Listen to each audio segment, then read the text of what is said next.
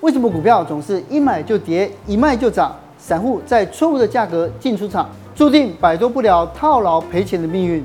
我觉得台湾的投资人最可怕的就是研究突破买进，十个突破好像有九个都是假的。你看他从这个高档哦，也回档大概十几趴的时候都盯他，那上场之后呢，我在每个回档的时候呢都有加码，那大概赚七八成。今天我们就找来专职操盘人 JG，不只要教你不盯盘的安全抄底技巧，还要加码教你用三招选到标股，一起听听他的说法。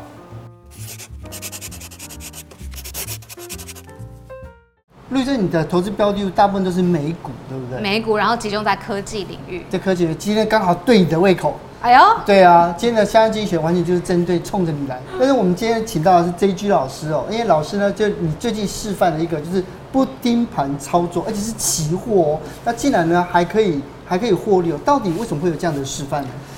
我好像觉得大家都在盯盘，我自己办公室也是，他动不动拿起来看。那我一直觉得说不用盯盘就应该可以赚钱。因为我单子通常都先挂好，挂好之后行情有来碰到就赚嘛，没碰到就算了。这听起来好像是很理想的东西啊，我们大家也想这样过日子啊。其实真的这样就可以了，因为没碰到也没办法。这个对账单直接亮出来给你看，说三个月当中你看直接赚了五倍，而且中间你没有在盯。到底怎么做？没什么在盯呢？怎么做？我觉得先认清一个，我觉得很很多人忽略一件事情，就是股市的本质是震荡。这个一定要注意，因为不会直上，也不会直下。那股市的本质一定是用坡形前进，嗯，所以我觉得我是利用震荡的呃来操作。所以以这个以这个地方来讲哦，假设我不小心进场了，结果到后面有赚钱，那我只想两件事情，我只想两件，因为会震荡，我怎么利用这个震荡再加码赚到翻过去？第二件事情是我加码啊，结果变没赚，我 OK 吗？我可以接受就好了，我只想这两件事情。我自己以这个账户来讲哦，呃，我是以百分之零点五做一个分界，以纳斯达克就是八十点哦，就是往上涨八十点，我就减码一点；往上往下跌八十点，我就加码。那这里有个关键，减码少一点，加码多一点，所以就挂好就好了嘛。那一挂好了，所以但是减码要少，要不然的话你行情一直喷，一直喷，一直喷，你就没部位了啊，这个也不行。那如果行情正常是用坡形前进的话，下跌又上去，这一波上去一定会赚很多。其实就这样而已。诶，所以说这个是期货，对不对？期货。这期货嘛，但是我觉得期货，我觉得最重要的东西，第一个就是建立部位嘛，是建立部位很重要。然后加码，还有获利之后怎么样去做了结。所以在金额上面呢，到底这个老师你会怎么样去处理呢？我觉得大家要学会分三个时期，嗯，就是说建仓、加码。还有出场，一定要分。那所有的停损都是在建仓期发生的，就是说一开始我建部位，我会慢慢向下分批建。那假设我以一百万来说的话，机会好，我停损可以给他十五万，OK。那正常来讲，我给个五万，我觉得这样差不多。好，建仓就向下建嘛。那刚刚这个状况就是往上就赚钱了。赚钱了之后，好像一百万赚到一百五十万，对不对？我觉得这时候要勇敢一点啦，不要赚，因为做期货。不要赚一点小钱就那个，所以这时候我是想说，那这一五十万到一百万，我怎么拿来赚更多？我可以这五十万一百万我都不要，就加码，就跟他拼。那最后如果又顺利了，那不就是持有期吗？那这以这个示范账户来讲，那时候已经赚到五百万了，这个时候就绝对不可以，不可以说赚到的钱当做没赚到。哦，我觉得最少要赚四百万还是四百五十万出场，我觉得这个很重要。哦，每个时期都有它的任务，这样。嗯，然后我有觉得啊，就是台股其实已经蛮难做了。对呀、啊。然后很多投资人还是很喜欢研究技术分析，但越研究呢，就会碰到一个状况，叫多空双八，它的这个时间点怎么样都做不对，到底为什么会这样啊？我觉得台湾的投资人最可怕的就是研究突破买进。嗯。那其实坦白讲，我自己的研究，我不知道大家有没有发现，十个突破好像有九个都是假的。那那既然是这样子的话，那突破买进呢，它绝对会遭逢一些很困境，就是说你突破买，然后停损吗？停损又上去了，啊不停损吗？又下去了，他觉得就很烦嘛。对呀、啊。所以所以我觉得突破买进不行啊。我我以这个创意的例子来讲哦，就是在这个八月份这边是突破买进，而且这讯号看起来蛮强的。对。好，那我们技术分析，很多人在这时候买进，买进之后呢，哎、欸、往下跌，而且还跌破一条很重要的线叫季线。对，很多人在这个地方呢会选择停损。对啊，好，那很棒，很遵守纪律，那结果又涨上去了，嗯哼，那 又突破了，要不要买？当然买啊，买。好，那跌下来一根跌停，要不要停损？不停损的话，后面还有很多等着。嗯，所以你看，一直突破买，结果这停损就代表趋势改变吗？好像也没有。接下来怎么样？又上去了，就又突破了。嗯、那那要不要要不要买呢？不晓得。然后事后可能看，哇，好险没买，心里开始变得很混乱了。嗯，结果最后呢，真的最后一次有效的突破发生在八百四十几块左右。它最后涨到这个两千块哦，根本悲剧。这个搞了老半天，对啊，搞老半天，我觉得突破买进的困境是是特别多的，所以我觉得在突破买进的时候，它有一个困境，就是说如果突破失败哦，嗯哼，你要去防守的百分比太大了。这是这句话是什么意思？就是说，因为你在高点买。对，那你就算跌很凶，也不能确定趋势改变了没嘛？对啊，所以你要停损的代价都比人家还要大，这是突破买进最大最大的问题。嗯，第二个是，如果你停损后股价上涨，你没有部位看它涨上去，你心痛嘛？嗯哼，那下一次你就会开始遇到一样的情况，你就会开始凹单。我我我看到十个凹单，九个都是研究突破买进，我觉得很可惜。我还是鼓励是。回档买比较好，回档买对对对，我还是觉得回档买才能赚到钱。你一模一样的方法，你回档买就完全不一样了。是，所以如果说干到这样子的话，因为其实台湾的投资朋友在突破点买进这件事情，已经变成一种惯性，甚至于变成一种自然而然的习惯。既然它是一个失败的例子，我们要建议观众朋友到底应该怎么做呢？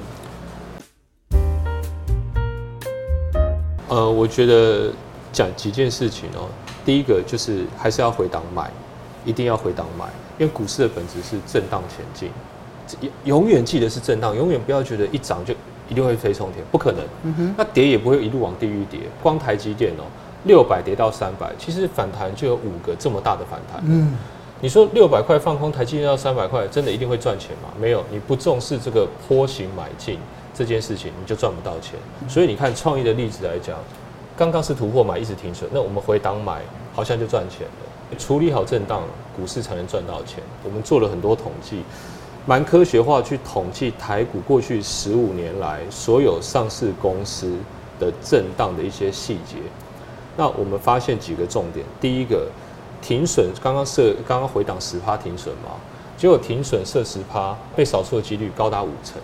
这第一个，所以你突破买进很容易碰到这个停损。好，那第二个，回档买进要注意什么事情呢？呃，回档超过百分之二十都不反弹的几率，其实只有百分之九，就是回档两成以后会反弹占了九成呢。好、嗯哦，所以只要注意这两个关键数字，应该就可以很好的利用这个特性去操作，就不要硬追啦，真的不要硬追，利用回档好了。嗯哼，老师，那回档买进它的具体做法是什么？第一个关键是，所有你买进的时候上涨都当成是反弹，嗯，心态上不能当做是上涨，第一个要当做反弹，嗯。第二个是回档买进，你要设停损，要设在最有意义的点。我们先讲这两个关键。嗯哼。所以你看哦，我这边呃，我可能下跌一段，可能分批买买买。嗯哼。那运气大概你分批买，你还很容易就买到一个反弹出现。我刚刚讲的那个统计。那反弹出现以后呢？哎，我们还是复习一下，这个是当成反弹，不是当成上涨。所以如果涨一涨又跌回来怎么办？不要硬撑，直接再把这个碰到成本的卖卖卖卖卖。这是一个面对反弹的最好的一个操作，再往下跌，刚有统计百分比啊，嗯，再继续买就好了，嗯，好，那又上涨了，是真的上涨还是反弹？不知道，还是先当成反弹啦。所以你又跌下来呢，请把你碰到成本的地方再卖掉。哦，如果你运气好，真的是一个上涨，你会有一些部位，比如不会被你卖掉了，是，那是不是就一直喷出了？嗯，所以两件事情，诀窍是我先当成反弹的时候。我不会让原本买进赚钱的变成赔的。第二个，如果真的往上喷呢、啊，你都是最低部位，其实很漂亮，是这样才好。对，可是这个是下跌买进的示意图嘛？但是如果说下跌万万一就是，因为其实我们大部分的时候，我们不会知道后面是上涨，不知道。对，所以如果说下跌，如果说这时候要停损，那应该用什么样的方式？嗯、我觉得如果一般上班族很忙啊，刚刚那个表哦，下跌两成哦，一定会反弹的几率很高。那下跌三成不反弹的几率也只有三趴，所以如果上班族很忙，我觉得你就下跌十五趴开始买嘛，下跌十五趴，分批定期买进，哦，定额买进，所以就你可以三趴三趴买，你可以五趴五趴买，从跌十五趴开始动手，买到跌三十趴，好，那跌到三十一趴就要停损，因为这个几率很小，还是会发生。嗯哼，我算过了，这个只会赔到总资金的十 percent，可是能够跌到三十趴不反弹的几率就有三趴嘛，所以你用十 percent 几率去换，我觉得停损非常有意义。其实懒人这样处理，我觉得没有问题。可不可以在下跌的时候，你选择买进的这个部分，给我们一个案例，让我们知道你当时是怎么操作的？嗯，我觉得当时就是买进这个智邦，我那时候书里刚好有写了。你看它从这个高档哦，也回档大概十几趴的时候，我就盯它，因为我对它本来就有兴趣。嗯哼。结果它回档到十几的时候，我就开始往下买，我就在买从一百二往下买，买到一百一十五，最后好像买在一百一十一吧，买买买就买到这个低点。嗯哼。结果刚好上涨了，那上涨之后呢，我在每个回档的时候呢都有加码。嗯。那最后的这个已经到加码期过了，就变成是持有期了。那持有期我不能忍受回档这么多，所以我就在一百七十几块停呃出场，嗯哼，那大概赚七八成，所以这是建仓期、加码期，呃这个出场期这三个我们就规划的很清楚。是，所以他这样的方法其实已经接近算是中长线投资了嘛，对不对？我觉得股票可能以半年为一年为单位赚钱比较容易，才等得到回档了。哦，对，但是我们刚刚谈论的其实都是进出场的时机。但如果说啊，其实我觉得最最重要的还有一个就是选股。如果选错股的话，你你就算你选对进出场时间，嗯、其实获利也是有限嘛。啊，我这边呃，因为我个人偏好科技股，来喽，你看我来了，我来了，我准备好了。分享几个科技股 在美国华尔街的特殊定位啊。嗯、首先哦，他们一定会选择世界趋势跟国家级政策有帮到忙的产业哦，这个很重要，因为这才会又长又久，这个梦才大嘛，嗯、才吹得久嘛。第二个，年营收成长率呢要超过百分之二十，哦，这在台湾比较少，但在欧美基本的，而且这个梦如果要合理，就是年营收成长率要大于本益比，嗯，就是好的本梦比啦，嗯，哦，第三个就是要有想象空间，市占不要太高，很多人可能会搞错，我要买市占低的，你买加密货币应该知道这个意思，买市占低一点的方想象力比较强，未来它比较有空间。那按照这个逻辑，老师可不可以举一档例子给我们听听？我大概就是二零一七一八的时候买亚马逊，那时候是跟美股刚开始的时候，大概一千多块就涨到两千多块。哦，那这个说来也有趣，因为我们边操盘要轻松操盘才能赚钱嘛，所以边操盘边看美剧。那去看 Netflix 刚进来，那时候真的刚进来。嗯。他以前不是都要下载一个电影，然后再看，还要尬字幕，有没有？那 Netflix 没有啊，又快，然后还记得你上次在看哪里。嗯，我想这怎么做到？就是以前觉得很奇怪嘛。原来它背后那个就叫 AWS，原来这就是亚马逊的技术。原来所有云端运算的基础就叫 AWS。那我一查不得了啊，这 AWS 每一年的成长率是百分之五十，亚马逊本身每一年成长百分之五十，哎，一家公司哦。那再来这个云端计算的年复合成长率呢，有三成。那不要想，这很符合我心目中好的科技股，而且想象空间也很大，嗯，所以我就买进了这档股票。然后包括我自己，我也一直在看，就是像 AI 标股、NVIDIA 这种，它有符合这个逻辑吗？